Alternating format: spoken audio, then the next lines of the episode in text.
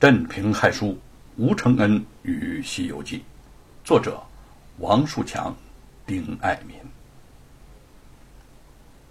换上了粗布衣服的灵真和兰亭在路上相依步行。沈坤几乎将全部家产拿去给状元军充了军饷，灵真又不愿意接受李春芳的赠银，母女俩这次出京，竟连车也没顾得上。想到沈坤无辜入狱，不知何时这冤屈才得昭雪，母女二人都是心下凄苦。一路行来，离京城越来越远了。严嵩的人马想来也不知追到此处，总算可以稍稍松口气了。郊野路边，一群百姓正在祭奠亡灵，个个面色悲痛。难道他们也有什么冤屈要伸吗？兰亭赶了半日路，口渴难耐，见他们带着有水壶，便上前去讨水喝。一个老者见他们母女行路辛苦，和善的将水壶递给了他们。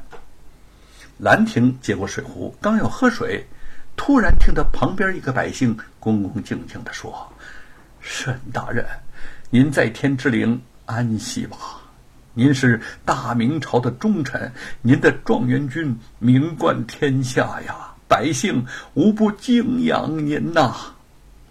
兰亭下意识的回头望了望母亲，只见灵真秀慧的眼睛突然睁大，嘴唇颤抖，他猛地转向那个老者，竭力的维持平静的问：“老伯，你们在做什么呢？”老者悲痛的擦了擦眼睛，说：“我们是在祭奠京城冤死的沈坤大人的亡灵啊。”兰亭还未说话，便见身边母亲的身子猛地一颤，晕倒在地。他吃了一惊，顾不上自己痛彻的心扉，扑上前去抱起了母亲。灵真慢慢睁开眼睛。兰亭这才撕心裂肺的喊出来：“母亲！”凌晨急忙用手捂住了他的嘴。那个老者不解的看着他们，眼里带着疑虑的神色。凌晨吃力的站起身，勉强向他笑了笑：“老伯，我身子虚弱，走路乏累，刚才晕倒了，不碍事，不碍事。哦。”多谢老婆，我们母女这就上路了。他拉着兰亭，踉踉跄跄的向前走去，直到远离了那些人的视线，听不到他们的祭奠之语，灵真的眼泪才大滴大滴的涌了出来。老爷呀，你去的太匆忙了，我知道你不愿受辱，以死明志，难道？到这就是忠良的下场吗？母女二人抱头痛哭。不知过了多久，灵真才虚弱的抬起手臂，擦干自己和女儿脸上的泪水。这个时候，他还不能倒下，他要将兰亭送到淮安府，看着她平安嫁人，找到一个好归宿。这。也是沈坤的心愿呐。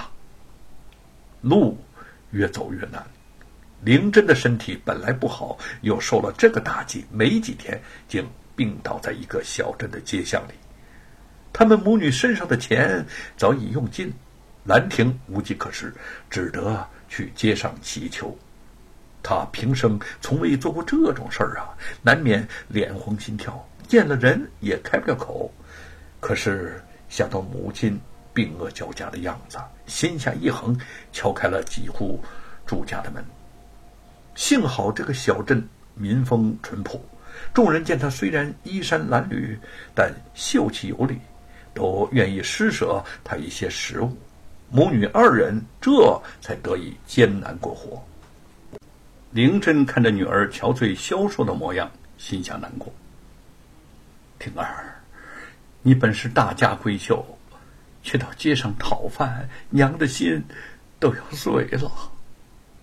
兰亭轻轻地擦去她腮边的泪水，坦然微笑着说：“娘，讨饭又怎样了？最少我们活得清清白白。别看这碗里的水脏，可是咱们的心净。娘，您快吃快喝点吧，吃喝过了，咱们还要赶路呢。”这几日，他想通了这个道理，祈求时态度也自然的多了。想到再过几天就可以到山阳县见到吴伯伯和凤毛哥哥，在经过丧父之痛后，心里第一次产生了一丝暖意。灵真心疼的把兰亭拥进了怀中。如果相公知道他的女儿是如此的坚强懂事儿，九泉之下也会安息了吧？四天之后。